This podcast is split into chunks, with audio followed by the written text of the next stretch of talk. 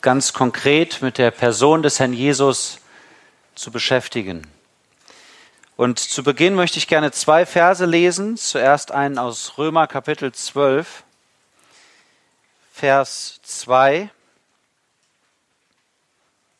wo Paulus schreibt, und seid nicht gleichförmig dieser Welt, sondern werdet verwandelt durch die Erneuerung eures Sinnes. Und einen zweiten Vers aus dem Hebräerbrief, Kapitel 12.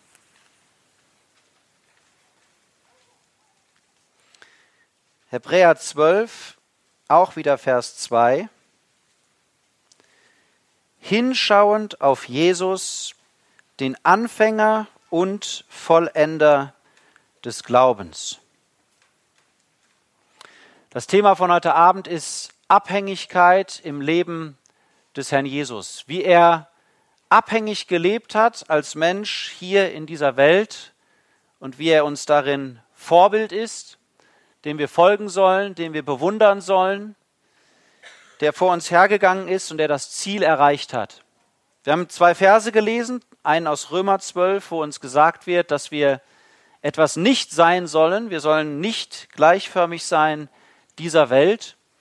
Die Welt um uns herum ist gekennzeichnet davon, dass sie ihre Entscheidungen unabhängig und losgelöst von Gott trifft. Aber stattdessen sollen wir erneuert werden in der verwandelt werden durch die Erneuerung unseres Sinnes und das geschieht unter anderem dadurch, dass wir den Herrn Jesus betrachten, dass wir uns mit ihm beschäftigen, dass wir ihn vor Augen haben und dann, dann bewirkt der Heilige Geist so etwas wie ein Wunder in uns. 2. Korinther 3, Vers 18 sagt uns, dass wir dann verwandelt werden durch den Geist in das Bild des Herrn Jesus. Vielleicht ohne, dass wir das selber merken und doch ist es etwas, was der Geist in uns tut, wenn wir den Herrn so vor Augen haben. Und das soll das Ziel heute Abend sein. Vor 2000 Jahren, da ist vielleicht das größte Wunder in der Menschheitsgeschichte geschehen, als der ewige Sohn Gottes Mensch geworden ist. Und indem er Mensch geworden ist, hat er an Limitierungen und menschlichen Schwachheiten teilgenommen, die er vorher nie so der Erfahrung nach gekannt hat. Der Jesus hat gelernt hier auf der Erde, was es bedeutet, hungrig zu sein. Er hat gelernt, was es bedeutet, durstig zu sein. Er hat gelernt, was es bedeutet, erschöpft zu sein. Und auch, was es bedeutet, müde zu sein. 40 Tage lang hat er gefastet in der Wüste und am Ende dieser Zeit, da lesen wir davon, dass ihn hungerte.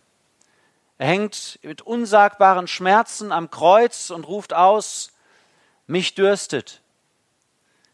Erschöpft sitzt der Herr nach einem langen Fußmarsch am Brunnen zu Sicha und wir lesen einmal, dass er, als er mit seinen Jüngern den See überquert und die Wellen in das Boot schlagen, der Sturm tobt, dass der Jesus tief und fest dort auf dem Kissen schläft. Am Ende seines Lebens, da hält der Jesus noch einmal Rückschau, blickt noch einmal zurück, als er dort am Kreuz hängt. Und da lesen wir im Psalm 22, ich möchte diese Verse gerne einmal lesen. Im Psalm 22, da sagt der Herr Jesus, da wird prophetisch von ihm gesagt, in Vers 10, Doch du bist es, der mich aus dem Mutterleib gezogen hat, der mich vertrauen ließ an meiner Mutterbrüsten. Auf dich bin ich geworfen von Mutterschoß an. Von meiner Mutterleib an bist du mein Gott. Das sagt der Herr Jesus am Ende seines Lebens, als er noch einmal zurückblickt, dass er von Mutterschoß an, von seiner Geburt an, als Mensch, da war er auf Gott geworfen, da war er abhängig von seinem Gott. Als der Herr Jesus sterbend am Kreuz hing, da waren seine letzten Worte, Vater, in deine Hände übergebe ich meinen Geist. Er ist in Schwachheit gekreuzigt worden. Wenn wir Schwachheit hören, dann haben wir oft die Tendenz zu denken, dass Gott vielleicht Schwaches nicht gebrauchen kann. Und manchmal fühlen wir uns vielleicht selber auch schwach und denken, dass wir deswegen nutzlos sind für Gott. Aber das Leben des Herrn Jesus, das zeigt uns das Gegenteil. Der Jesus, der in Schwachheit gekreuzigt worden ist und der prophetisch auch im Psalm 22 ausruft, meine Kraft ist vertrocknet wie eine Tonscherbe, da war es genau in diesem Augenblick, wo der Herr Jesus das größte Werk seines Lebens vollbracht hat, als er dort am Kreuz hing, in äußerster Schwachheit. Der Herr Jesus ist Gott und Mensch in einer Person. Das ist auch wieder ein Wunder, was wir nicht verstehen, aber was wir bewundernd bestaunen und anbeten können. Als er hier auf dieser Erde war, da hat er ein Wort gesprochen und der Sturm hat sich gelegt. Es trat eine große Stille ein. Er hat ein Wort geredet und Menschen wurden wieder gesund. Er hat Dämonen geboten und sie mussten seiner Stimme gehorchen. Er sagte, ich bin es und seine Feinde fielen der Reihe nach zu Boden. Herr Jesus hat Lahme wieder gehend gemacht, Blinden das Augenlicht gegeben, er hat Taube redend gemacht, Taube hörend, Stumme redend. Der Jesus hat Aussätzige geheilt, er hat Tote auferweckt, er hat 5000 Männer gespeist mit fünf Broten und zwei Fischen.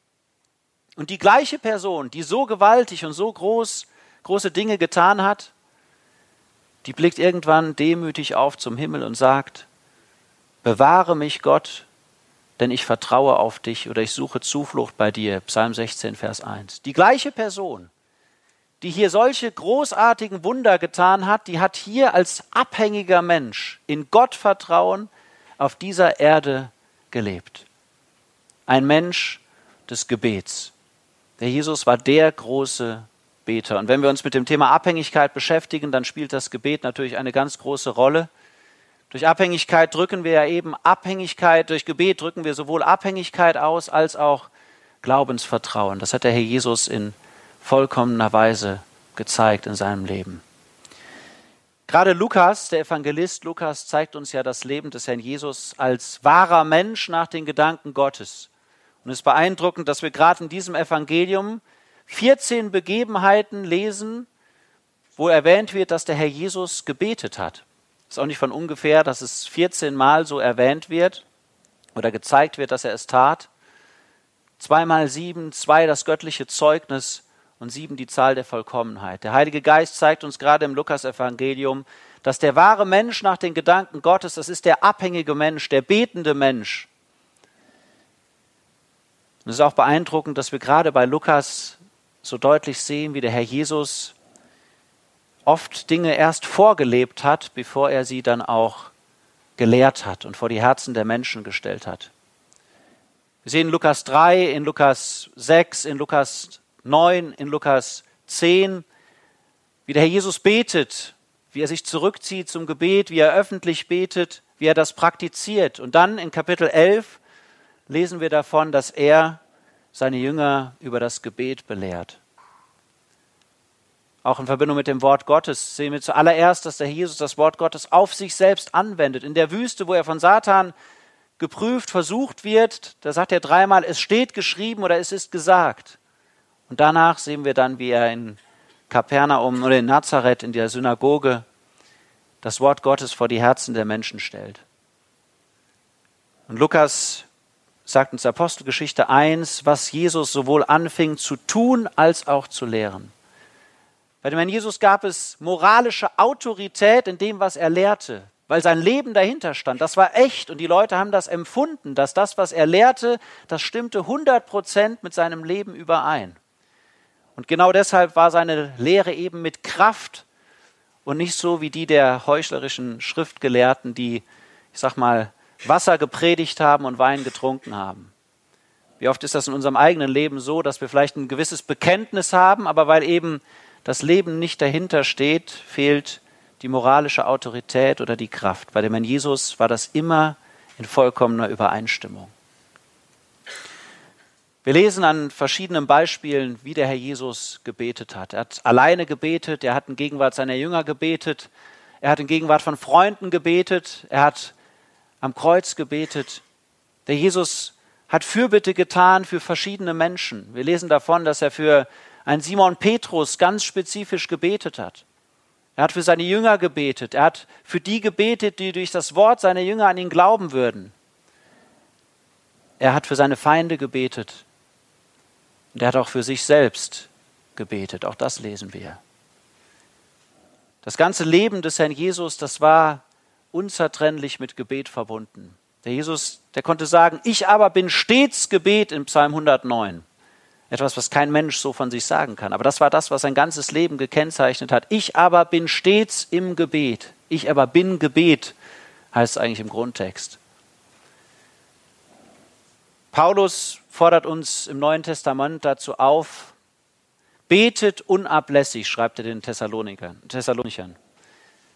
Vielleicht hat der eine oder andere sich schon mal die Frage gestellt, wie, wie geht das überhaupt? Wie kann ich unablässig beten? Wie kann ich das in die Tat umsetzen? Der Herr Jesus, wie hat er das gemacht? Ich aber bin stets Gebet. Ich finde es sehr schön, was mal jemand dazu gesagt hat, ganz schlicht und einfach wie man das umsetzen kann. Er sagte, nach dem Amen bete weiter. Nach dem Amen bete weiter. Und was er damit meinte ist, dass wenn wir morgens vielleicht unsere stille Zeit machen und dann den Tag so beginnen und zuerst beten, mit Gott reden, dann sollen wir, nachdem wir Amen gesagt haben, nicht erst wieder abends vor dem Schlafen gehen, ins Gebet gehen, sondern dann sollen wir den ganzen Tag über in dieser Gebetshaltung sein und Gott mit einbeziehen in alle Umstände des Lebens, in alles, was so vor uns kommt. Immer auch mal wieder Stoßgebete zum Himmel senden. Und genauso hat er Jesus gelebt. Im Psalm 16, Vers 8, da sagt er, ich habe den Herrn stets vor mich gestellt. Gott in alle Situationen seines Lebens mit einbezogen. So hat der Sohn Gottes hier auf der Erde gelebt.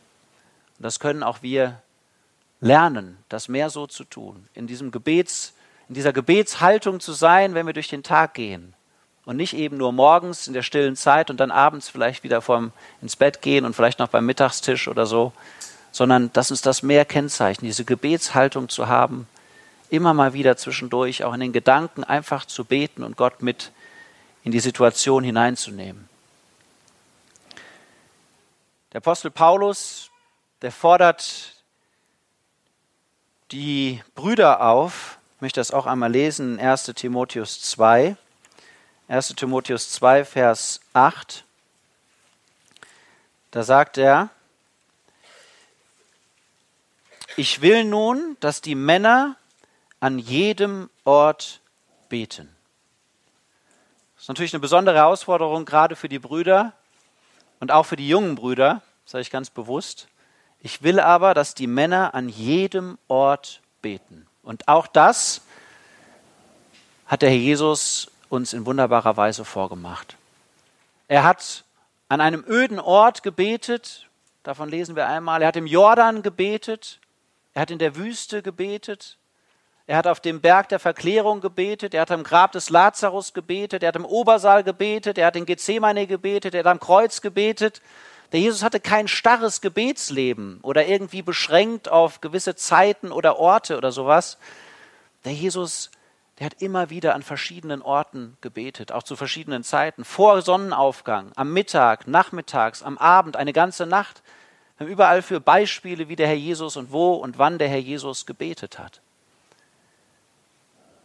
Und daran sollen wir uns auch ein Beispiel nehmen. Ich möchte auch gerade die jüngeren Brüder dazu ermutigen, sich da auch gebrauchen zu lassen, auch gerade wenn man so zusammenkommt, mittwochsabends oder auch sonst in den Zusammenkommen, zu beten. Grundsätzlich ist das Gottes Wille für uns. Wir sehen, dass der Herr Jesus seinen öffentlichen Dienst mit Gebet beginnt. Es ist beeindruckend, dass der ganze Dienst des Herrn Jesus wieder mit von Gebet eingerahmt ist. Er beginnt seinen Dienst mit Gebet im Jordan, er beendet seinen Dienst sichtbar vor der Welt mit Gebet am Kreuz von Golgatha. Das, was er für Gott und Menschen tut, das geschieht alles unter Gebet. Wir sehen ihn vor getaner Arbeit und nach getaner Arbeit sehen wir, wie der Herr Jesus betet. Wir wollen jetzt einige Beispiele anschauen, zuallererst in Lukas Kapitel 3. Lukas 3, Vers 21. Es geschah aber, als das ganze Volk getauft wurde und Jesus getauft war und betete, dass der Himmel aufgetan wurde und der Heilige Geist in leiblicher Gestalt wie eine Taube auf ihn herniederfuhr und eine Stimme aus dem Himmel erging, Du bist mein geliebter Sohn, an dir habe ich Wohlgefallen gefunden. Das öffentliche Auftreten des Herrn Jesus, das geschah nicht durch ein Wunder oder durch irgendeine sensationelle Handlung in irgendeiner Weise. Das Erste, was uns berichtet wird, als er öffentlich auftritt, ist, dass er betet, dass er sich zeigt als der abhängige Mensch. So beginnt er seinen Dienst. Und die Frage für uns ist, wie beginnen wir Dienste oder Dinge, die Gott uns zeigt, dass wir sie für ihn tun sollen? Ist das etwas, was aus Gebet hervorgeht? Ich habe den Eindruck, so wie uns das hier geschildert wird, dass der Dienst des Herrn Jesus, der hat seinen Ursprung, seine Quelle aus der Gemeinschaft mit Gott heraus. Gebet ist ja auch sowas wie praktizierte Gemeinschaft. Und so hat der Herr Jesus seine Dienste begonnen, aus der Gemeinschaft mit Gott heraus. Und auch darin ist er unser großes Vorbild. Wir sehen ja auch sehr schön, dass es wie so ein Zwiegespräch ist. Der Herr Jesus betet zum Vater, spricht mit ihm und dann sehen wir, dass der Vater ganz persönlich hier in Lukas zu ihm sagt, du, du bist mein geliebter Sohn, an dir habe ich Wohlgefallen gefunden. Und das sollte auch etwas sein, was wir im Gebet erleben, dass wir mit Gott reden, aber dass es auch Zeiten der Stille gibt, wo Gott auch ganz konkret zu uns reden kann. In Sprüche 15, Vers 8, da steht, das Gebet des Gerechten ist das Wohlgefallen Gottes. Es ist zur Freude Gottes, wenn der Gerechte betet. Es ist eine wunderbare Motivation für jeden von uns, mehr zu beten. Wenn man sich bewusst macht, dass wenn wir hier auf die Knie gehen oder wenn wir hier mit Gott reden, dass da Freude im Himmel ist, dass Gott sich darüber freut, dass es ihm wohlgefällt, wenn wir aufrichtig beten. Das Gebet des Aufrichtigen, der Aufrichtigen ist das Wohlgefallen Gottes. Und genau das sehen wir auch hier in Lukas 3.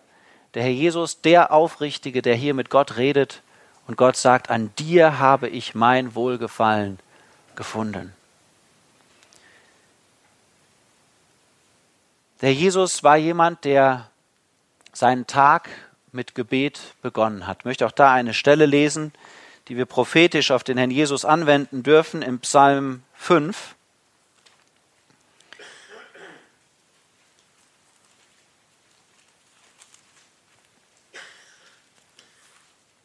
Psalm 5, Vers 4.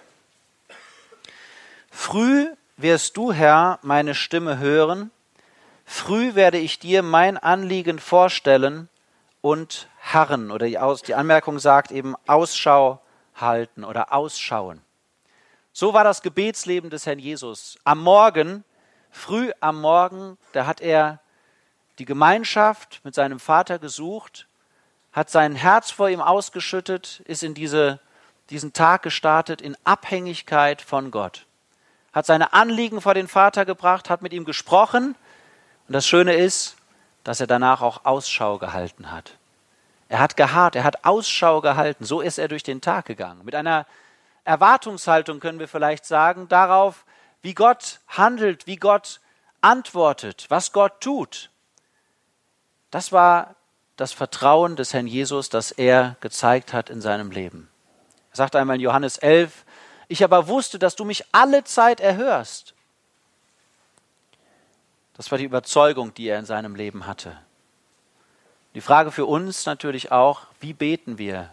Auch gerade wenn wir morgens beten, wenn wir den Tag mit Gebet beginnen, wissen wir mittags noch, was wir morgens gebetet haben. Beziehungsweise sind wir in einer gewissen Erwartungshaltung, dass wir sehen, ob Gott vielleicht Antworten gibt, ob Gott auf ganz konkrete Gebetsanliegen antwortet. Sind da unsere Antennen ausgefahren, dass wir erwartungsvoll wirklich durch den Tag gehen? Der Herr Jesus, der hat das jeden Morgen getan. Auch das zeigt uns das Wort Gottes. Jesaja Kapitel 50, ich möchte diese Stellen auch nochmal lesen, weil sie ganz deutlich auch von dem Sohn Gottes sprechen. In Vers 4, der Herr, Herr hat mir eine Zunge der Belehrten gegeben, damit ich wisse, den Müden durch ein Wort aufzurichten. Er weckt jeden Morgen. Er weckt mir das Ohr, damit ich höre, wie solche, die belehrt werden. Der Herr, Herr hat mir das Ohr geöffnet und ich bin nicht widerspenstig gewesen, bin nicht zurückgewichen. Er weckt jeden Morgen, er weckt mir das Ohr. Das war die Gewohnheit des Herrn Jesus, die er hatte, jeden Morgen ins Gebet zu gehen und im Gebet und dieser Zeit der Stille vor Gott belehrt zu werden, unterwiesen zu werden darüber, was er den Tag über tun sollte. Da hat er auch äh, wirklich Wegweisung empfangen, ganz konkret. Ich bin überzeugt, dass wir da ein schönes Beispiel im Markus-Evangelium finden, im Markus Kapitel 1, wo der Herr Jesus eben frühmorgens, als es noch sehr dunkel war, da geht er an einen öden Ort und betete dort. Markus 1, Vers 35. Da setzt er genau das um, was wir in Jesaja 50 gesehen haben. Er lässt sich das Ohr öffnen, er ist dort allein mit seinem Gott und sucht das Angesicht Gottes. Und dort wird er eben unterwiesen und ausgerichtet als der Knecht Gottes für das, was er am Tag tun soll. Und dann ist das Schöne, dass wir direkt dafür ein Beispiel finden in den kommenden Versen. Dann lesen wir in Vers 36, und Simon eilte ihm nach mit denen, die bei ihm waren, und sie fanden ihn und sagen zu ihm, alle suchen dich. Auch das muss man sich mal so vorstellen. Am Morgen, da kommen alle auf ihn zu und sagen, alle suchen dich. Wie würden wir reagieren, wenn, wenn das vielleicht die erste Sache wäre, die uns morgens begegnet? Alle suchen dich. Du musst hier, du musst dieses tun oder jenes tun. Solche Drucksituationen, wo man, wo man denkt, ja gut, da kann ich ja gar nichts anderes, da muss ich ja. Der Jesus war vorbereitet. Der war vorbereitet, als diese Anfrage an ihn herangetragen wurde. Alle suchen dich. Und wie reagiert er darauf? Lesen in Vers 38 und er spricht zu ihnen, lasst uns woanders hingehen, in die nächsten Ortschaften, damit ich auch dort predige, denn dazu bin ich ausgegangen. Da ist der Jesus eben nicht hinter diesen Menschen hergelaufen, obwohl ihn alle gesucht haben, sondern ich bin davon überzeugt, dass er eben schon Wegweisung bekommen hatte, dass heute etwas anderes anstand und dass er nicht dort bleiben sollte, sondern dass er für etwas anderes ausgegangen war, dass Gott ihm gezeigt hat, du sollst den Ort wechseln, du sollst woanders hingehen. Wie wichtig ist das, dass wir den Tag wirklich bewusst in Abgeschiedenheit mit Gott, alleine mit Gott beginnen, wo Gott uns vielleicht in der Frühe, in der Stille Gedanken geben kann, Verse bewusst machen kann, in Erinnerung rufen kann, uns Ausrichtung geben kann, dass wir einen Gedanken bekommen, vielleicht jemanden zu besuchen, dieses oder jenes zu tun, was sich dann im Laufe des Tages irgendwie so ereignen kann. Viele Dinge entscheiden sich schon am frühen Morgen, bevor wir Kontakt mit den Menschen haben. In Lukas Kapitel 5 lesen wir wieder davon, dass große Bedürfnisse zu dem Herrn Jesus gebracht wurden. Der Jesus heilt einen Aussätzigen, eine ganz besondere Sache, die es in dieser Weise noch nie in Israel gegeben hatte, dass ein Mensch einen Aussätzigen geheilt hat. Das war eigentlich die Sensation in Israel. Und was passiert? In Vers 15, aber die Rede über ihn verbreitete sich umso mehr. Lukas 5, Vers 15 und große Volksmengen versammelten sich, um ihn zu hören und von ihren Krankheiten geheilt zu werden. Auch da wieder die Sensation, die Menschen kommen zusammen, sie suchen ihn, sie haben Bedürfnisse, sie möchten gerne belehrt werden, sie möchten vor allem eben unter diese Heilungen kommen, sie möchten, dass ihre Nöte, dass ihren Nöten begegnet wird. Und wie reagiert der Herr Jesus? Vers 16, er aber zog sich zurück und war in den Wüsteneien und betete. Anderes Beispiel dafür, dass es ihm überhaupt nicht darum ging, öffentlich bekannt zu sein oder etwas aus sich selbst zu machen. Wie viele hätten diese Situation genutzt als da, dafür, um sich selbst zu präsentieren? Das war ja gerade die Möglichkeit, um ganz groß rauszukommen eigentlich.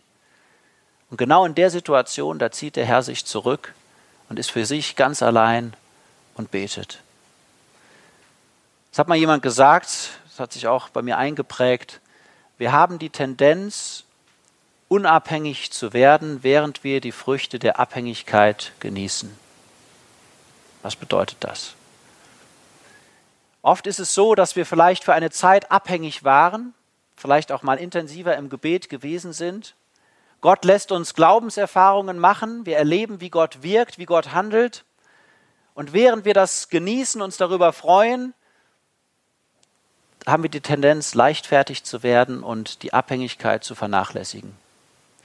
Der Jesus, der hier gerade den Aussätzigen geheilt hatte, der gerade eine Aufgabe erledigt hatte, die Gott ihm gegeben hat, nach getanem Dienst zieht er sich wieder zurück ins Gebet.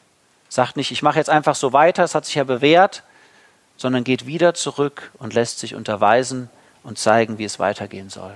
Das ist eine ganz wichtige Sache auch für uns, dass wir uns auch nach getanen Diensten immer wieder neu ausrichten lassen. Fragen, sollen wir es jetzt so weitermachen oder möchtest du, dass wir was anderes machen, dass wir anders vorgehen? Das ist eigentlich Abhängigkeit, sich immer wieder auch neu zeigen zu lassen, in welcher Art und Weise soll das geschehen und nicht einfach sagen, ja, wir sind pragmatisch, hat sich bewährt, geht weiter so.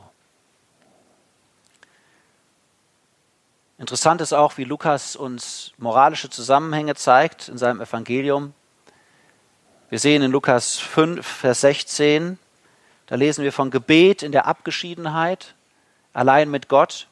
Und in Vers 17, da lesen wir von der Kraft des Herrn, die da war und heilte. Gebet im Verborgenen und Kraft im Dienst für Gott, diese Dinge hängen zusammen. Das finden wir nicht nur hier, das finden wir in Lukas 6 genauso, in Lukas 6, Vers 19 am Schluss. Und es ging Kraft von ihm aus und heilte alle. Und kurze Zeit vorher da lesen wir davon, dass er eine ganze Nacht im Gebet verbracht hat. Wie wichtig ist das Gebet gerade auch im Blick auf kraftvollen Dienst. Wir leben in einer Zeit, wo wir oft sagen, es gibt kaum noch Kraft oder die, wir sind so schwach und versuchen Dinge damit vielleicht ein bisschen auch zu entschuldigen. Aber in gewisser Hinsicht zeigt Gott uns ganz klar, wo die Kraftquelle ist und wo das Geheimnis ist, neue Kraft zu bekommen, auch für den Dienst, ganz konkret. Es hat einmal jemand die einfache Formel aufgestellt, das kann man vielleicht nicht eins zu eins übernehmen, aber ich glaube, da ist schon einiges Wahres dran. Viel Gebet, viel Kraft. Wenig Gebet, wenig Kraft. Kein Gebet, keine Kraft. Wie viel beten wir? Jetzt auch mal ganz konkret vor Zusammenkünften, wenn wir zusammenkommen, zur Wortverkündigung beispielsweise, wie viel beten wir vorher? Ganz konkret dafür, dass Gott krafterfülltes Predigen schenkt, dass er kraftvoll wirkt durch seinen Geist, dass das Wirken Gottes ja spürbar wird irgendwie, dass Veränderung eintritt. Was erwarten wir? Erwarten wir, dass Gott mit Kraft auf Gebet antwortet? Oder ist das so ein theoretisches Wissen, was man so hat, aber man glaubt doch nicht so richtig daran vielleicht?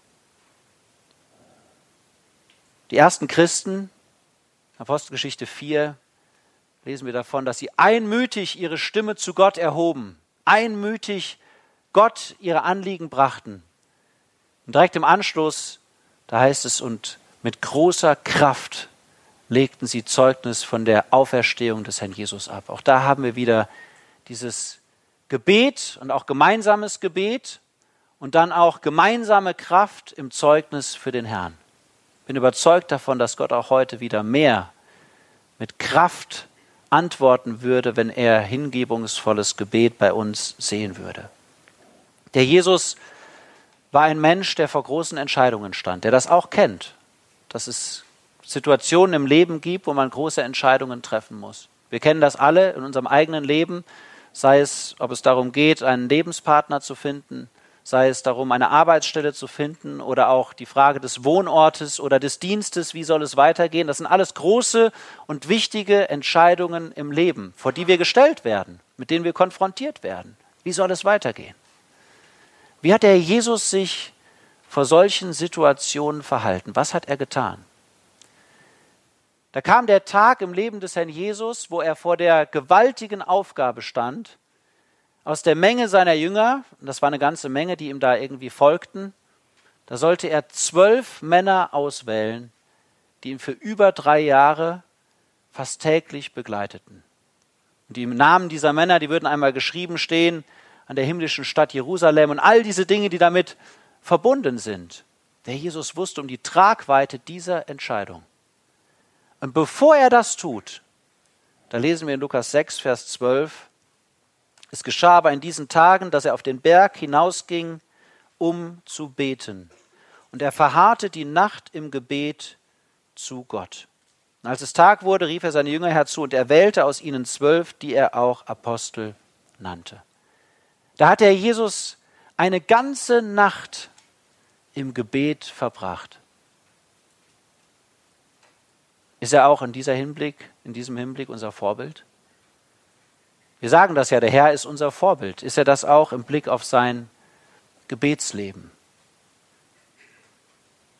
Inwiefern streben wir danach, vielleicht auch mal längere Gebetszeiten zu haben? Ich sage jetzt nicht, dass wir anfangen müssen, jetzt alle Nächte lang zu beten. Darum geht es jetzt nicht. Wobei das eine sehr, sehr schöne Erfahrung sein kann. Eine sehr, sehr schöne Erfahrung, vielleicht wirklich mal bis zum Sonnenaufgang zu beten und zu erleben, wie Gott wirkt und trägt. Aber ist das unser Verlangen, dass vielleicht unsere Gebetszeiten auch mal länger werden, ganz speziell auch, wenn es darum geht, wichtige Entscheidungen zu treffen, Entscheidungen wirklich in Abhängigkeit von Gott zu treffen, bis Gott uns diesen Frieden gibt, der allen Verstand übersteigt. Wie wichtig ist das, dass man auch sich mal längere Gebetszeiten nimmt? Der Herr Jesus im Garten Gethsemane, da lesen wir davon, ich denke, dass es dreimal jeweils eine Stunde war, wo der Herr Jesus gebetet hat kommt zurück und findet seine Jünger schlafend und sagt, nicht eine Stunde vermochtet ihr mit mir zu wachen. Und dann geht er wieder hin und kommt zurück.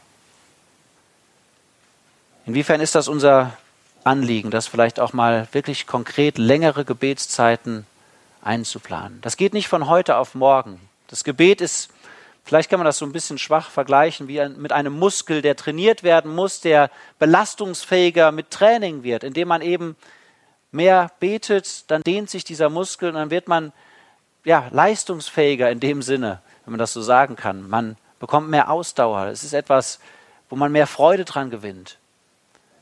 Und auch da möchte der Herr uns hinführen. Übrigens ist es sehr interessant, dass der Herr gerade zu diesen drei Jüngern, die da in Gethsemane in der Nähe von ihm waren, ihnen gemeinsam sagt, wacht und betet. Und sie eigentlich gemeinsam auffordert, ihr seid jetzt zu dritt zusammen, betet doch. Nutzt die Zeit, betet und wacht. Ist auch eine Ermunterung, auch für uns, vielleicht auch in Gebetsgemeinschaften, zusammen zu beten und auch da längere Gebetszeiten zu haben. Dass man mal Open End macht, einfach mal sieht, wie viel Kraft der Herr gibt, ohne Zwang, ohne Gesetzlichkeit, aber einfach mal sich den Zeitdruck rausnimmt. Statt abends irgendwelche anderen Aktivitäten zu machen, sich mal einen Abend zu reservieren, zu sagen, heute Abend, den nehmen wir uns mal zum Gebet und dann zu sehen, wie der Herr wirkt, immer mal wieder eine Pause machen und sehen, ob es neue Anliegen gibt, die man austauschen kann. Da kann man wunderbare Erfahrungen machen. Das steht uns alles offen. Haben wir das Verlangen danach, das mehr so auch umzusetzen? Wir sehen das, dass die ersten Christen, als eine große Not da war, Jakobus, der war enthauptet worden, der war getötet worden im Gefängnis, und jetzt war der nächste dran, Petrus im Gefängnis. Die rechneten wahrscheinlich, dass ihm genau das Gleiche passiert wie dem Jakobus. Was haben die Christen getan? Apostelgeschichte 12. Als es dunkel war in Jerusalem, da brannte in einem der Häuser Jerusalems, da brannte das Licht. Da waren viele versammelt, um für ihren Bruder im Gebet einzustehen. Die haben gekämpft. Die haben im Gebet für einen Mann gekämpft bin überzeugt davon, dass die ein und dasselbe Gebetsanliegen immer und immer und immer und immer wieder vor Gottes Thron gebracht haben. Und da freut sich Gott drüber. Die Witwe in Lukas 18 in diesem Gleichnis, immer und immer und immer wieder die gleiche Sache vor den ungerechten Richter, bis sie das bekommen hat, was sie wollte. Und der Herr stellt auch das als ein Vorbild vor uns, dass wir nicht ermatten, dass wir alle Zeit beten sollen. Auch wenn es 20 Mal das gleiche Anliegen ist. Ist auch kein Problem, auch in der Gebetsstunde. Muss man nicht denken, ist ja schon zweimal für gebetet worden, reicht doch. Gott freut sich, wenn wir darauf beharren, wenn wir Glaubensenergie zeigen. Und manchmal braucht es da eben auch Zeit, dass man sich die Zeit nimmt, um Anliegen intensiv und wiederholt vor Gott auszubreiten. In Lukas 9 lesen wir von der Speisung der 5000. In Vers 16 heißt es, er nahm aber die fünf Brote und die zwei Fische, blickte auf zum Himmel und segnete sie. Und er brach sie und gab sie den Jüngern, damit sie sie der Volksmenge vorlegten. Da ist der Herr Jesus und er betet vor dem Essen. Er dankt für die Nahrung, die Gott gibt. Und auch das ist etwas, was uns kennzeichnen sollte, was eigentlich ganz normal sein sollte. Auch in der Mensa, auch am Arbeitsplatz, dort, wo Gott uns hingestellt hat. Dass wir uns nicht schämen, Gott zu danken, dem Schöpfer zu danken für die Nahrung, die er uns gibt. Auch wenn Ungläubige uns sehen. Und gerade deshalb, das kann ein wunderbares Zeugnis sein, dass man ins Gespräch kommt, dass Leute sehen, hey, du hast gerade gebetet vor dem Essen, was ist los? Und vielleicht ergibt sich das eine oder andere Gespräch. Wir sollen Mut fassen. Der Herr Jesus, der hat vor dem Essen gebetet, der hat das nicht versteckt gemacht, der war nicht peinlich berührt irgendwie. Und das sollen auch wir nicht sein. Wir sprechen mit Gott, mit dem Schöpfer, der uns diese Dinge gibt. Da dürfen wir dafür dankbar sein und das auch andere sehen lassen. Und vielleicht ergibt sich dann das eine oder andere Gespräch. Ist übrigens sehr interessant. In Markus 8 ist es, denke ich, wo wir die Speisung der 4000 haben. Da wird explizit erwähnt, dass der Herr Jesus neben dem Danksagen für das Brot, dass er auch nochmal extra Danke sagte für die Fische, die da waren. Das ist interessant. Der Herr hat für, in Anführungszeichen, Kleinigkeiten gebetet. Und auch das dürfen wir lernen. Das heißt nicht, dass wir für jede Kartoffel beten müssen, die wir auf dem Teller haben. Aber wir dürfen für Kleinigkeiten beten, für die kleinen Dinge des Alltags. Wenn man einkaufen geht, kann man vorher einfach beten, dass der Herr einem hilft, die richtigen Dinge zu finden und so weiter. Bevor man ein Gespräch hat, Telefonat, kurz davor einfach mal beten für diese ganz natürlichen Dinge. Und je mehr man das tut, umso mehr wird man auch erleben, wie Gott wirkt. Umso mehr Dankbarkeit wird da sein, weil man viel mehr realisiert, wie Gott vielleicht antwortet und lenkt und den richtigen Gedanken zur richtigen Zeit gibt, uns an die richtige Stelle führt. Für Kleinigkeiten zu beten. Auch da ist der Herr Jesus unser großes Vorbild.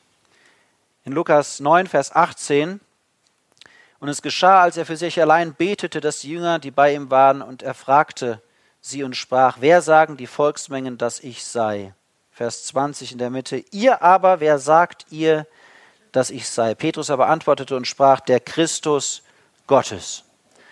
Hat der Jesus wieder gebetet? Es wird uns nicht explizit mitgeteilt, wofür er gebetet hat. Es ist überhaupt sehr, sehr interessant, dass bis zu Kapitel 10 wir keinen einzigen Gebetsinhalt ganz konkret haben. Also ich meine jetzt die Worte, die der Herr Jesus wählt. Die werden uns bis Kapitel 10 nicht mitgeteilt. Und doch kann man vielleicht aus dem Kontext hier ableiten, dass der Herr Jesus dafür gebetet hat, dass der Vater die Augen der Jünger öffnet für seine Person. In Matthäus 16, der Parallelstelle, da sagt der Herr Jesus, als Petrus sagt, du bist der Christus, der Sohn des lebendigen Gottes, sagt der Jesus, das hat mein Vater dir geoffenbart. Ich sage das jetzt in meinen Worten. Und das war wirklich etwas, was Gott ihm geoffenbart hatte. Und auch da dürfen wir für beten, dass Gott uns Dinge zeigt, dass er uns die Augen öffnet für sein Wort. Der Psalmist sagt einmal, öffne meine Augen, dass ich Wunder schaue in deinem Gesetz. Pet, äh, Paulus betet in Epheser 1, dass ihr erleuchtet seid an den Augen eures Herzens, um eben das fassen zu können, das ergreifen und begreifen zu können, was Gott uns geben möchte, was, womit Gott uns segnen möchte.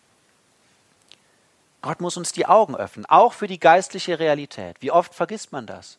Jetzt, genau jetzt, während ich hier spreche, Viertel vor neun, heute Abend, Sonntagabend, da findet jetzt genau, da finden Kämpfe statt in den himmlischen Örtern. Kämpfe darüber, wie wir dieses Wort aufnehmen, ob da Frucht daraus hervorgeht, ob das jetzt gleich wieder weggepickt wird von den Vögeln des Himmels.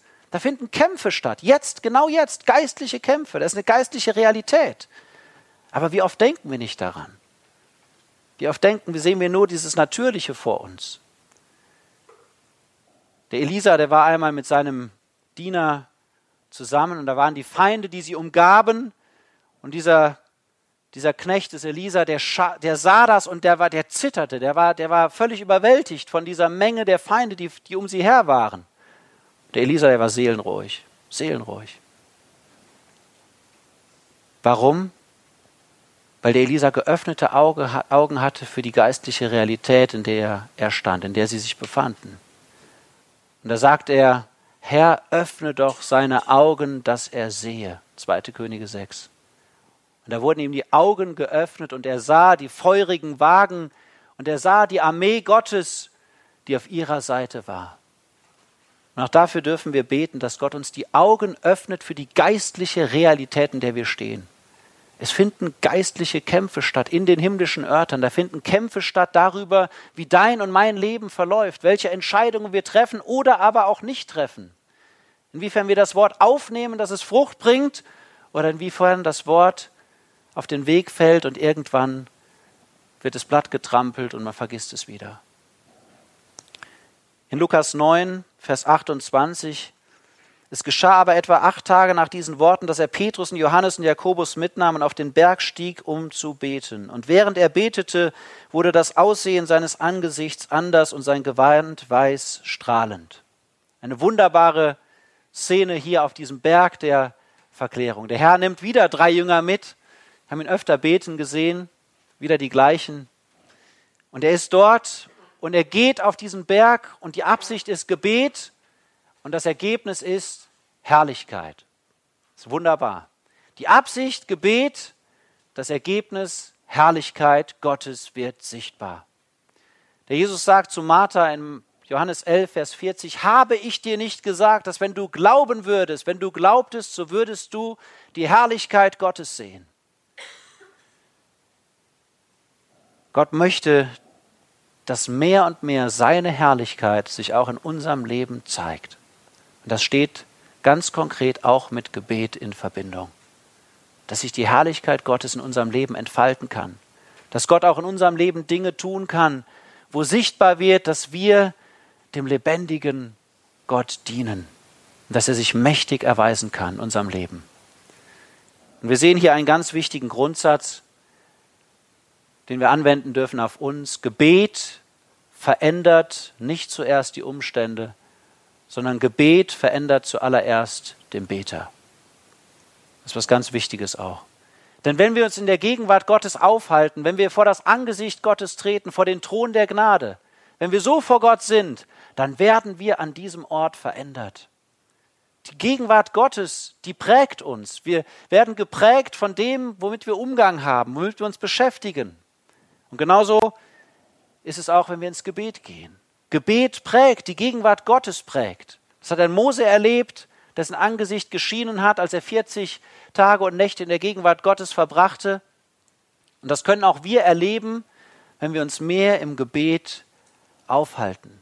Gibt es Beispiele in der Kirchengeschichte von Männern, da wird berichtet, dass es gesehen wurde, dass ihr Gesicht geleuchtet hat in gewisser Hinsicht, weil diese Männer sich vor Gott aufgehalten haben.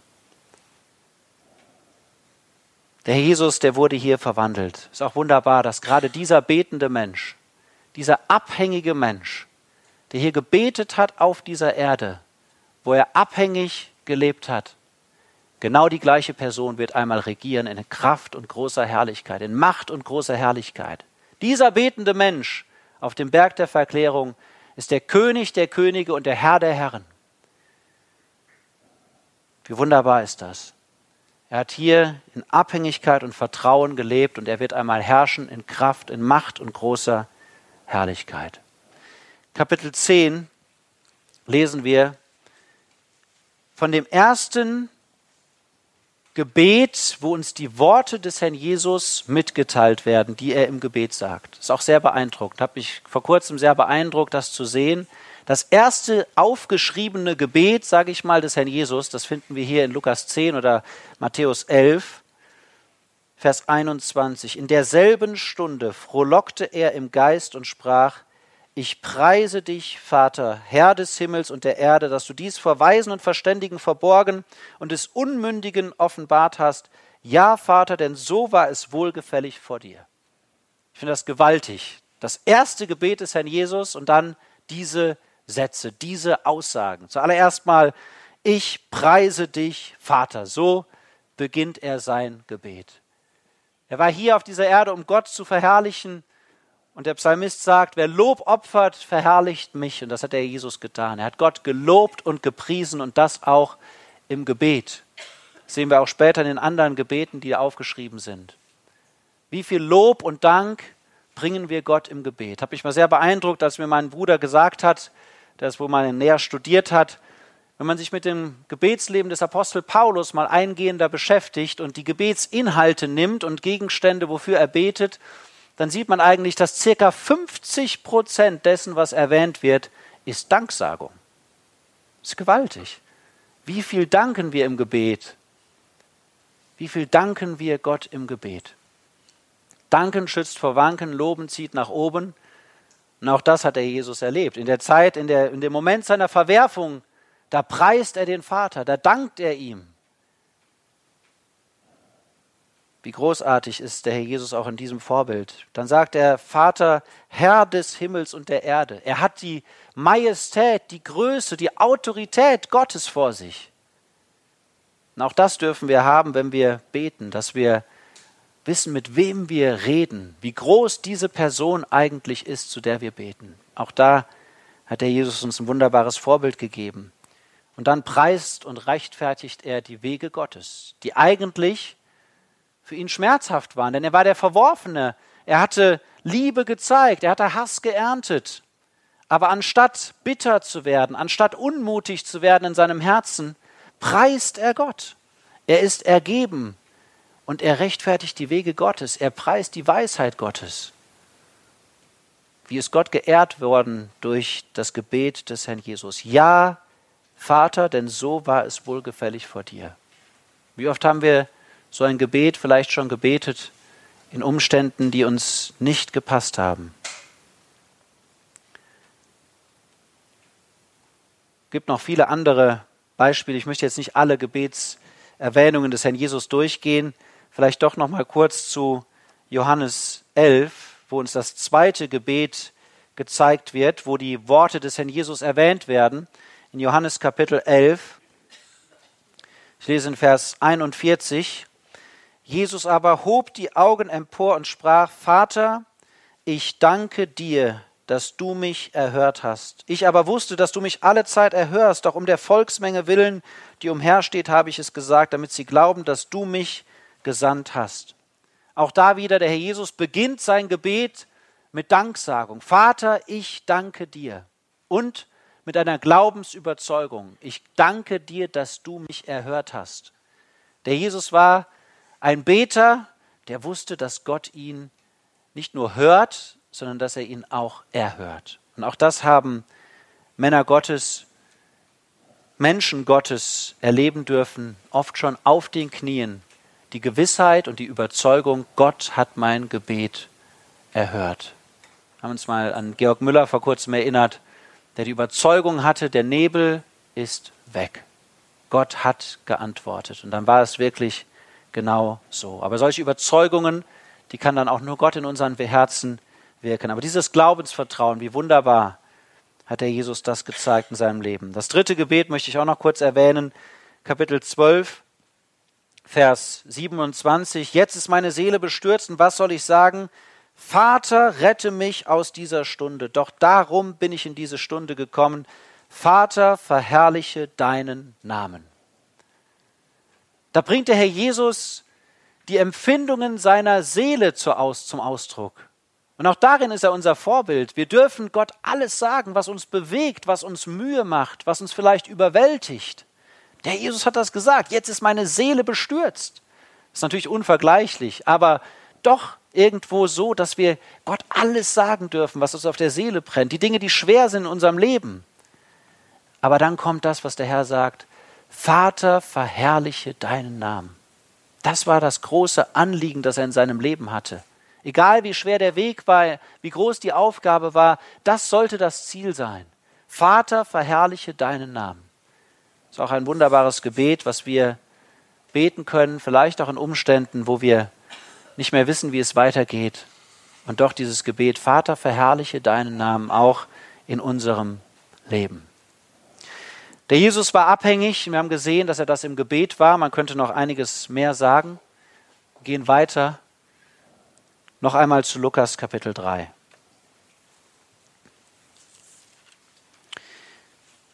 Lukas 3, da sehen wir, als der Herr Jesus betete, Vers 21, dass der Himmel aufgetan wurde und der Heilige Geist in leiblicher Gestalt wie eine Taube auf ihn herniederfuhr. Auch etwas ganz Besonderes, etwas, was es nie zuvor so gegeben hat, dieses Ereignis hier, dass der Heilige Geist, diese göttliche Person, auf einen Menschen kommt und bleibt. Das erste Mal, dass das hier geschieht. Und es ist beeindruckend, warum Gott uns das so schildert. In Lukas Kapitel 4, Vers 18, der erklärt der Herr Jesus das selbst, was dort geschehen war und warum das dort geschehen war. Da sagt er, der Geist des Herrn ist auf mir, weil er mich gesalbt hat, Armen gute Botschaft zu verkündigen. Er hat mich gesandt, Gefangenen Befreiung auszurufen und Blinden das Augenlicht, Zerschlagene in Freiheit hinzusenden, auszurufen das angenehme Ja des Herrn. Da sehen wir, dass der Dienst des Herrn Jesus in der Kraft und unter der Leitung des Heiligen Geistes geschah. Und deswegen hatte ihn der Vater eben gesalbt mit diesem Heiligen Geist. In Apostelgeschichte 10, Vers 38 finden wir einen ähnlichen Gedanken. Jesus von Nazareth, der umherging, Gutes tun und alle die heilen, die von dem Satan überwältigt waren, denn Gott war mit ihm und den hat Gott mit Heiligem Geist gesalbt. So fängt das dort an. Die Salbung mit dem Heiligen Geist, die geschah im Blick auf den öffentlichen Dienst, den der Herr Jesus hier auf dieser Erde getan hat. Warum ist das so wichtig für uns? Weil wir genau den gleichen Geist empfangen haben. Seit dem Tag der Pfingsten ist es so, dass jeder Mensch, der sich bekehrt, dass er den Geist Gottes empfängt, dass der Geist Gottes auf ihm bleibt, Wohnung macht in ihm, und wir die gleiche Kraftquelle haben für unseren Dienst. Die gleiche Person, die uns leiten möchte, wie sie auch den Herrn Jesus geleitet hat. Und das ist ja das Beeindruckende, dass er eben seinen Dienst in der Kraft und unter der Leitung des Geistes getan hat, um auch da ein Vorbild für jeden von uns zu sein. Genau das lesen wir in Lukas 4, Vers 1. Jesus aber voll Heiligen Geistes kehrte vom Jordan zurück und wurde durch den Geist in der Wüste 40 Tage umhergeführt. Das ist das Erste, was passiert. Voll Heiligen Geistes, das lesen wir nicht oft. Gab es nur drei Personen, glaube ich, die so bezeichnet wurden, dass sie voll Heiligen Geistes waren. Und voll Heiligen Geistes bedeutet eben, dass es jetzt nicht nur eine temporäre, kurzfristige Sache war, sondern dass es doch eine Permanenz anzeigte, dass der Herr Jesus doch permanent in diesem Zustand war, geleitet zu sein durch den Heiligen Geist und eben nicht nur für eine spezifische kurze Aufgabe, wie das oft im Alten Testament war mit Propheten, auf die der Geist Gottes kam, die erfüllt wurden mit dem Geist, um eine Aufgabe zu tun und dann hat sich das wieder geändert. Bei dem Herrn Jesus, der war voll Heiligen Geistes. Und der Geist führte ihn der führte ihn in die Wüste. Und auch das ist vorbildhaft für uns. Kennen wir das, dass der Geist leitet? Der Jesus, der Sohn Gottes, wurde durch den Geist geleitet. Römer 8 sagt uns, so viele aber Söhne Gottes sind, so viele durch den Geist Gottes geleitet werden, solche sind Söhne Gottes. Der Sohn Gottes, geleitet durch den Heiligen Geist, die Söhne Gottes, die sollten gekennzeichnet sein durch die Leitung des Heiligen Geistes. Das ist diese Reife, die wir haben, auch der Stellung nach, dass wir Söhne sind, nicht nur Kinder, Söhne Gottes. Er wurde von dem Geist in der Wüste umhergeführt. Ich liebe diese Stelle mit Simeon im Tempel. Simeon, ein Mann, der auf die Verheißung Gottes wartete, und da heißt es, er kam durch den Geist in den Tempel.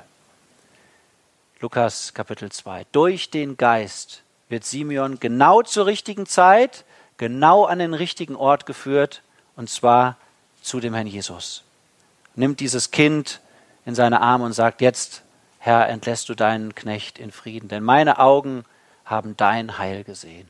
Das ist das, was der Heilige Geist tun möchte. Er möchte uns leiten zur richtigen Zeit, an den richtigen Ort und uns immer dem Herrn Jesus näher bringen. Der Jesus hat sich abhängig gemacht von der Leitung des Geistes. Machen wir das auch? Erwarten wir das? es gehört auch Glaubensvertrauen dazu, dass wir damit rechnen, dass der Geist leitet. Ist an Bedingungen geknüpft, an die Bedingung, dass wir ein Leben der Heiligkeit in Reinheit leben, dass eben der Geist frei wirken kann und sich nicht mit uns beschäftigen muss, uns zur Buße führen muss, sondern dass wir geleitet sein können. Aber da gehört auch Glaubensvertrauen zu, dass man damit rechnet, dass man weiß, da ist eine göttliche Person, die lebt in mir und die hat einen Willen für mich. Einen Willen, wie sie einen Willen hatte für den Philippus und ihm gesagt hat, geh zu diesem Kämmerer und schließe dich diesem Wagen an. Die dem Petrus gesagt hat, schließe dich diesen drei Männern an, die da zu dir kommen. Die in Apostelgeschichte 13 einem Barnabas und Paulus gesagt hat, ihr zwei, ihr sollt gehen dieser Heilige Geist kann uns seinen Willen deutlich machen. Glauben wir das? Oder ist das etwas Mystisches für uns? Das Wort Gottes zeigt uns und gibt uns Beispiele dafür, dass der Heilige Geist als göttliche Person einen Willen für uns hat und diesen Willen auch deutlich machen möchte. Der Jesus, die Worte, die er gesprochen hat, die sprach er unter der Leitung des Heiligen Geistes. Ich müsste dazu auch eine Stelle lesen aus Johannes Kapitel 3.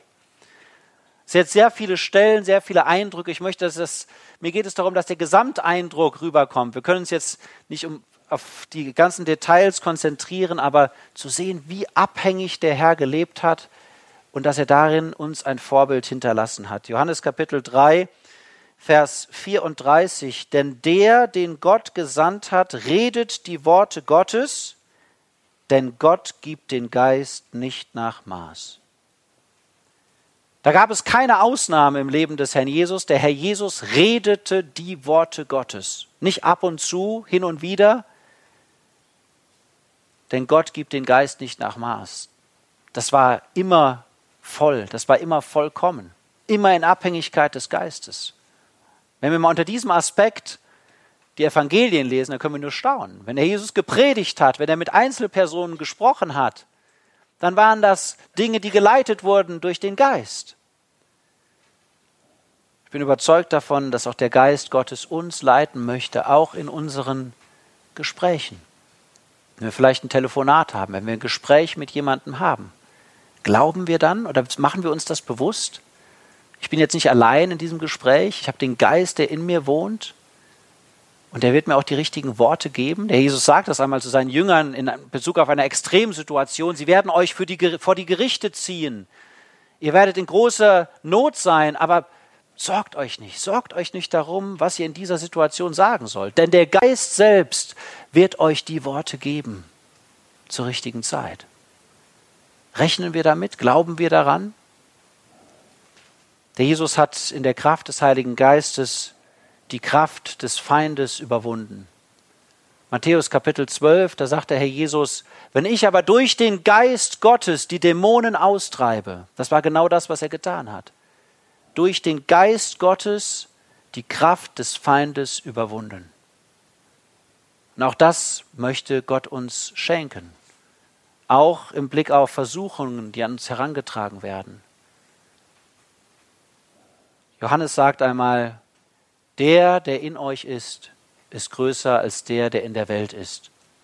In der Welt ist der Geist des Antichristen. Da ist diese Abkehr von Gott, das sind die Versuchungen, die uns von Gott abziehen wollen.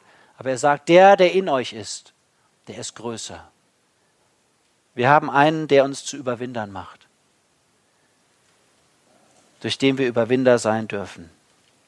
Auch da könnte man noch einiges sagen, wie sehr der Herr Jesus in verschiedenen Situationen durch den Geist gewirkt hat. Er ist gerechtfertigt worden im Geist, sagt Paulus einmal. Das zeigt uns seine ganzen Handlungen, die wurden auch durch das Wirken des Heiligen Geistes gerechtfertigt, gezeigt. Ich möchte eine andere Stelle lesen im Blick auf das Wort Gottes in Matthäus Kapitel 4. Wir werden jetzt heute Abend etwas überziehen. Ich hoffe, dass mir das keiner übel nimmt. Matthäus Kapitel 4, Vers 4. Er aber, der Herr Jesus, er aber antwortete und sprach, es steht geschrieben, nicht von Brot allein soll der Mensch leben, sondern von jedem Wort, das durch den Mund Gottes ausgeht. So hat der Herr Jesus hier auf der Erde gelebt. von jedem Wort, das aus dem Mund Gottes ausgeht. Das Wort Gottes, das konkrete Wort Gottes meine ich jetzt, ein Ausspruch Gottes, so wie Gott zu dem Herrn redete, das war das, was ihn in Bewegung setzte. Das war das, was ihn veranlasste, etwas zu tun. Ohne das Wort tat er nichts, wie wir das hier sehen in der Wüste. Angegriffen von dem Satan, sich doch zu helfen in seiner Not, in seiner Schwachheit, einfach mal das zu gebrauchen, was er ja hatte, die Kraft als Sohn Gottes aus Steinen Brot zu machen. Und da sagt der Herr, nein, der Mensch lebt nicht von Brot allein. Das, was mir Antrieb gibt zu handeln, das, was mich veranlasst, etwas zu tun, das sind nicht meine natürlichen Bedürfnisse, sondern das ist das, was Gott mir sagt. Das ist viel wichtiger. So abhängig hat der Herr Jesus gelebt, dass er noch nicht mal was essen wollte, es sei denn, dass Gott ihm dazu die Leitung gab. Wie vollkommen abhängig war der Herr hier, auch vom Wort Gottes. Auch dafür gibt es viele Beispiele, wie der Herr Jesus das sagt. Ich möchte gerne doch mal kurz ein paar Verse lesen, bevor wir dann zu konkreten Beispielen kommen. In Johannes Kapitel 5 lesen wir von dieser konkreten Abhängigkeit, die der Herr Jesus auch ausgesprochen hat. Johannes Kapitel 5 in Vers 19, da antwortete Jesus und sprach zu ihnen, Wahrlich, wahrlich, ich sage euch, der Sohn kann nichts von sich selbst aus tun, außer was er den Vater tun sieht. Denn was irgend er tut, das tut auch in gleicher Weise der Sohn. Vers 30. Ich kann nichts von mir selbst aus tun, so wie ich höre, richte ich. Gehen weiter zu Kapitel 8, Vers 26 in der Mitte. Und ich, was ich von ihm gehört habe, das rede ich zu der Welt. Vers 28 am Ende. Wie der Vater mich gelehrt hat, das rede ich. Vielleicht noch Kapitel 12 am Ende.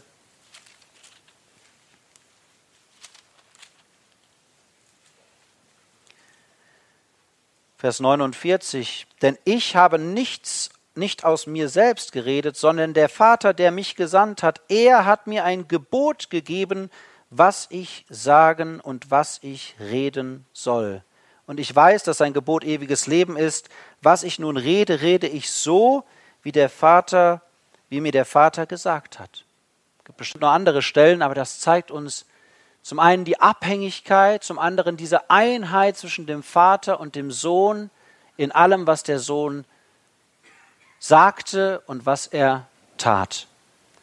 So hat der Jesus sich in allem von Gott wirklich ganz konkret abhängig gemacht.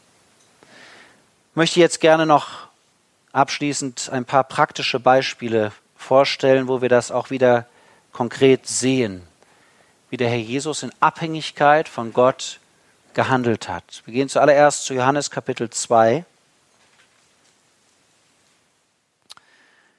Und am dritten Tag war eine Hochzeit in Kana in Galiläa und die Mutter Jesu war dort. Es war aber auch Jesus mit seinen Jüngern zu der Hochzeit geladen. Und als es an Wein mangelte, spricht die Mutter Jesu zu ihm, sie haben keinen Wein. Und Jesus spricht zu ihr, was habe ich mit dir zu schaffen, Frau? Meine Stunde ist noch nicht gekommen. Seine Mutter spricht zu den Dienern, was irgend er euch sagen mag, tut. Hier lesen wir davon, dass sogar die Mutter des Herrn Jesus versucht hat, Einfluss zu nehmen auf seinen Dienst. Sie wollte ihn dazu bewegen, etwas zu tun. Sie sah die Not auf dieser Hochzeit, der Wein, der mangelte. Und sie wusste, ihr Sohn, der war imstande, da zu helfen. Und da versucht sie ihn dahin zu bringen. Und wie antwortet der Herr Jesus darauf? Er sagt, meine Stunde ist noch nicht gekommen. Als es darum ging, den Willen Gottes zu tun, da hat der Herr Jesus sich auch durch familiäre Beziehungen nicht leiten lassen, sondern er war wirklich dieser abhängige Mensch, der auf die Zeit Gottes wartete. Und wie wunderbar ist das Ergebnis, als dann die Zeit Gottes gekommen war, da hat der Herr Jesus dann gehandelt zur richtigen Zeit. Und dann heißt es in Vers 11, der offenbarte seine Herrlichkeit. Der Weg der Abhängigkeit ist immer auch der Weg des Segens. Das ist der Weg, den Gott segnet, wo Gott Frucht daraus hervorkommen lässt, wenn wir auf die Zeit Gottes warten. Überlegen wir einmal, der Herr Jesus hat 30 Jahre lang gewartet, bis er mit seinem öffentlichen Dienst begonnen hat. Wie viel Leid, wie viel Not, wie viele Bedürfnisse muss er gesehen haben in all dieser Zeit. Und doch hat er gewartet auf die von Gott bestimmte Zeit. Und auch das ist ganz konkret Abhängigkeit, zu warten, bis die Zeit Gottes gekommen ist. Johannes Kapitel 4. Als nun der Herr erkannte, dass die Pharisäer gehört hatten, dass Jesus mehr Jünger mache und taufe als Johannes, Kapitel, äh, Vers 3, verließ er Judäa und zog wieder nach Galiläa. Er musste aber durch Samaria ziehen. Warum steht der hier, dieser Vers? Er musste aber durch Samaria ziehen. Wenn man sich mal eine Karte anschaut, dann kann man leicht feststellen, es gab auch andere Möglichkeiten, um an diesen Ort zu kommen. Und die Juden, die haben Samaria grundsätzlich gemieden sogar. Die, die, die konnten sich nicht vertragen mit den Samaritern und die haben immer einen Bogen um Samaria eigentlich gemacht. Und der Herr Jesus, da wird gesagt, er musste aber durch Samaria ziehen. Warum? Weil es der Wille Gottes war und weil der Herr Jesus sich auch auf seinen Reisen von Gott und von Gottes Willen abhängig gemacht hat. Auch in dem, wo er gereist ist, wie er gereist ist, da hat er sich von dem Willen Gottes abhängig gemacht. Ich möchte das auch mal ganz konkret anwenden auf unser Leben. Wenn wir reisen, irgendwo unterwegs sind, irgendwo hinfahren, vielleicht in Urlaub fahren oder irgendwelche anderen Reisen, inwiefern machen wir uns da von Gott abhängig? Nehmen wir Gott mit hinein ins Boot, fragen ihn, sollen wir dahin fahren oder sollen wir dahin fahren oder wie sollen wir das tun? Sollen wir das mit einem Besuch verbinden? Sollen wir das mit einer irgendwelchen einer Aktivität verbinden? Können wir da irgendwas für dich tun? Dass wir uns da vielleicht auch mehr prüfen, wenn wir unterwegs sind. Was könnten wir das irgendwie für den Herrn nutzen? Er musste aber durch Samaria ziehen. Wir wissen, dass gerade auch da wieder der Weg der Abhängigkeit, der Weg durch Samaria eben dazu geführt hat, dass zuerst diese Frau am Jakobsbrunnen und dann später viele mehr an ihn glaubten. Viele mehr. Vielleicht kann der Herr das gebrauchen, dass wenn wir uns im Alltag auf Reisen, wenn wir unterwegs sind, abhängiger machen von ihm, dass wir vielleicht dann auch mehr zu Menschenfischern werden, dass Gott uns Menschen über den Weg führt, die dann vielleicht, die wir treffen, die wir sonst nicht getroffen hätten. Wie viel geschieht, wenn wir abhängig handeln und leben, was eben sonst nicht geschehen wäre, wenn wir es nicht getan hätten. Johannes Kapitel 7.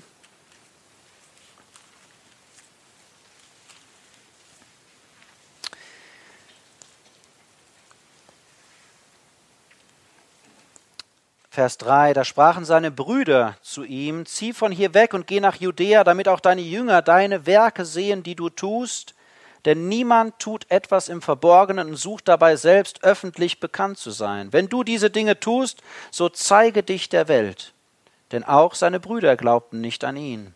Da spricht Jesus zu ihnen, meine Zeit ist noch nicht da, eure Zeit aber ist stets bereit. Vers 8 in der Mitte, ich gehe nicht hinauf zu diesem Fest, denn meine Zeit ist noch nicht erfüllt.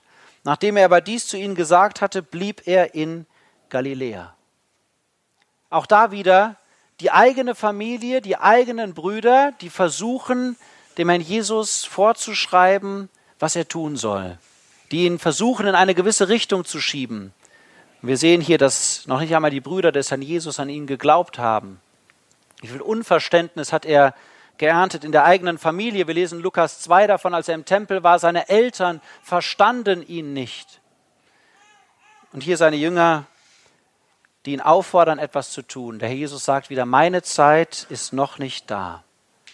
Auch da hat er sich wieder allein durch den Geist und durch Gott und Gottes Wort leiten lassen und durch niemanden sonst. Und das Interessante ist, dass der Herr Jesus dann, als seine Zeit gekommen war, ganz anders handelt, als die Brüder das gedacht hatten. Wir lesen Vers 10, aber seine Brüder, als sie hinaufgegangen waren zu dem Fest, da ging auch er hinauf, nicht öffentlich, sondern wie im Verborgenen. Die Brüder hatten gesagt, komm jetzt und mach es öffentlich. Und der Jesus geht später und geht im Verborgenen. Das zeigt uns, dass wir sowohl was den Zeitpunkt angeht, als auch was das Wie angeht, abhängig sein sollen. Man kann sich die Frage stellen, wann sollen wir das nächste Mal Evangelisation machen? Und vielleicht kriegt man Klarheit darüber, dass es an dem und dem Wochenende sein soll. Dann können wir uns die Frage stellen, wie soll das geschehen? Soll das so geschehen wie immer? Oder wie möchtest du, dass wir das tun? Es gibt sowohl das Was und das Wann, aber es gibt auch ein Wie. Auch darin sollen wir abhängig sein. Nicht vielleicht immer in diese Routine kommen, sondern uns immer wieder neu auch prüfen. Auch David hat das getan, als er gegen die Feinde kämpfte. Wir lesen einmal davon, dass die Feinde ihn umgaben und er fragte den Herrn, soll ich hinaufziehen? Der Herr sagt, ja, zieh hinauf. Und er hat das getan. Und dann kommt kurze Zeit später genau die gleiche Situation eigentlich, fast identisch. David hätte doch sagen können, ja, ist doch alles klar, kann ich genauso machen wie vorher. Aber wieder ruft er den Herrn an und befragt den Herrn, was soll ich tun? Und der Herr sagt, diesmal ziehst du den anderen Weg. Diesmal möchte ich, dass du es auf andere Weise tust. Sowohl das Wann als auch das Wie ist in Gottes Hand. Sowohl das Was als auch das Wie. Der Herr Jesus sagt das selbst in Gethsemane, nicht was ich will, sondern was du willst. Und ein anderes Mal sagt er, nicht wie ich will, sondern wie du willst. Johannes Kapitel 11.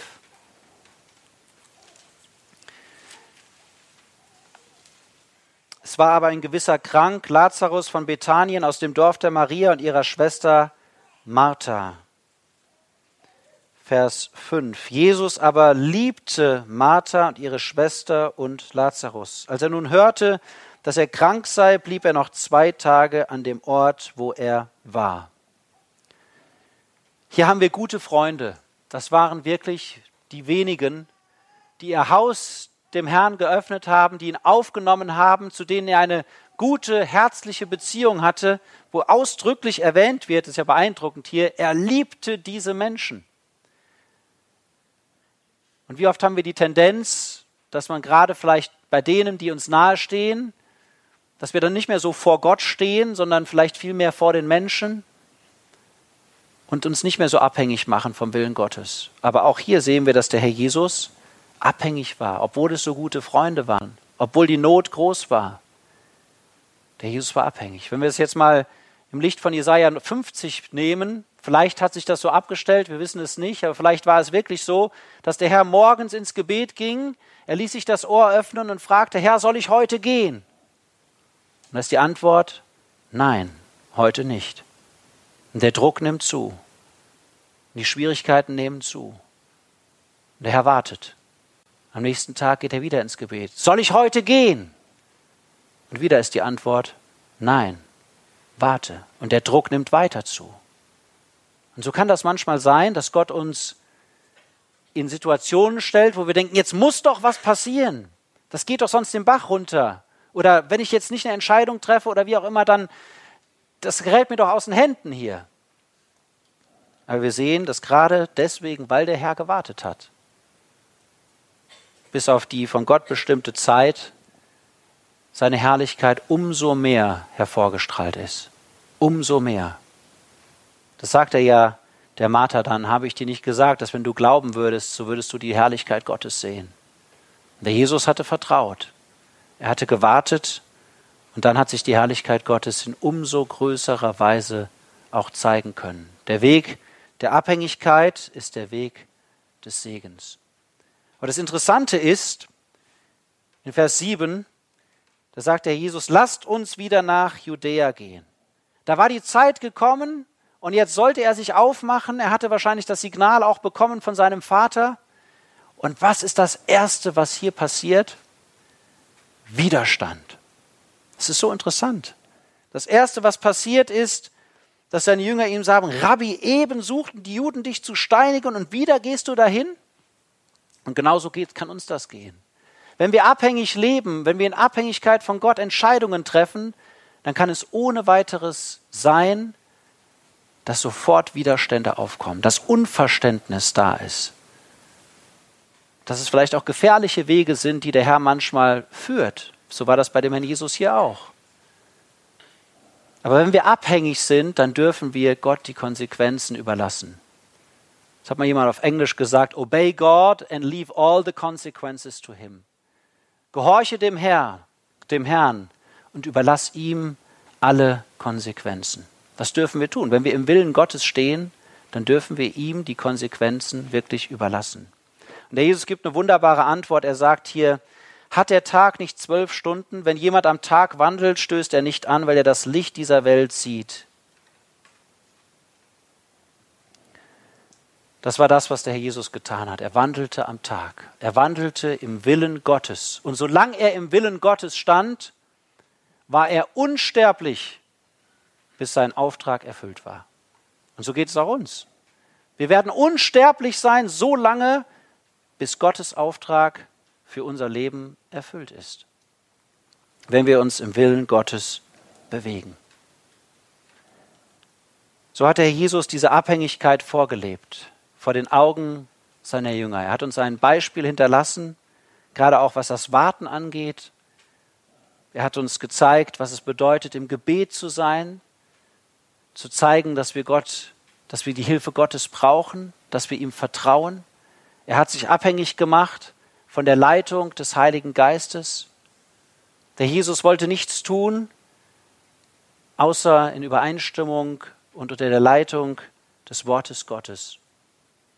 Er ist unser großes Vorbild, wenn es darum geht, abhängig hier zu leben. Und wir sehen immer wieder, der Weg der Abhängigkeit, der ist der Weg des Segens. Das ist der Weg, wo Gott seine Herrlichkeit auch in unserem Leben sichtbar machen kann. Ich möchte schließen mit Johannes Kapitel 15, wo der Jesus dann, nachdem er das so sichtbar vorgelebt hat, vor den Menschen auch darüber Belehrung gibt und sagt in Vers 5, ich bin der Weinstock und ihr seid die Reben. Wer in mir bleibt und ich in ihm, dieser bringt viel Frucht, denn außer mir könnt ihr nichts tun. Wir können so viele Dinge tun ohne den Herrn Jesus. Aber diese Dinge haben keinen Ewigkeitswert. Der Jesus sagt, wenn ihr Frucht bringen wollt, Dinge, die wertvoll, wertvoll sind für Gott, Dinge, die in der Ewigkeit wiedergefunden werden, dann geht das nur, wenn ihr in mir bleibt, wenn diese Verbindung nicht abreißt, wenn ihr euch abhängig macht von mir, so wie die Reben abhängig sind von der Kraft und von dem Saft des Weinstocks. Wenn wir so leben, dann wird sich auch Frucht in unserem Leben zeigen. Dann wird Gott verherrlicht. Und das ist unsere Aufgabe hier, dass wir Frucht bringen für ihn, dass wir ihm nacheifern und mehr so leben, wie er gelebt hat. Wir haben diese Extreme gesehen am Anfang. Seid nicht gleichförmig dieser Welt, diese Welt, die uns beeinflusst immer wieder beeinflussen will. Wir werden davon geprägt, weil wir das um uns herum sehen. Da gibt es nur eine Möglichkeit. Wir müssen auf ihn immer wieder uns ausrichten und ausrichten lassen, auf den Anfänger und Vollender des Glaubens, der uns diesen Weg vorgezeichnet hat, dass wir ihm folgen.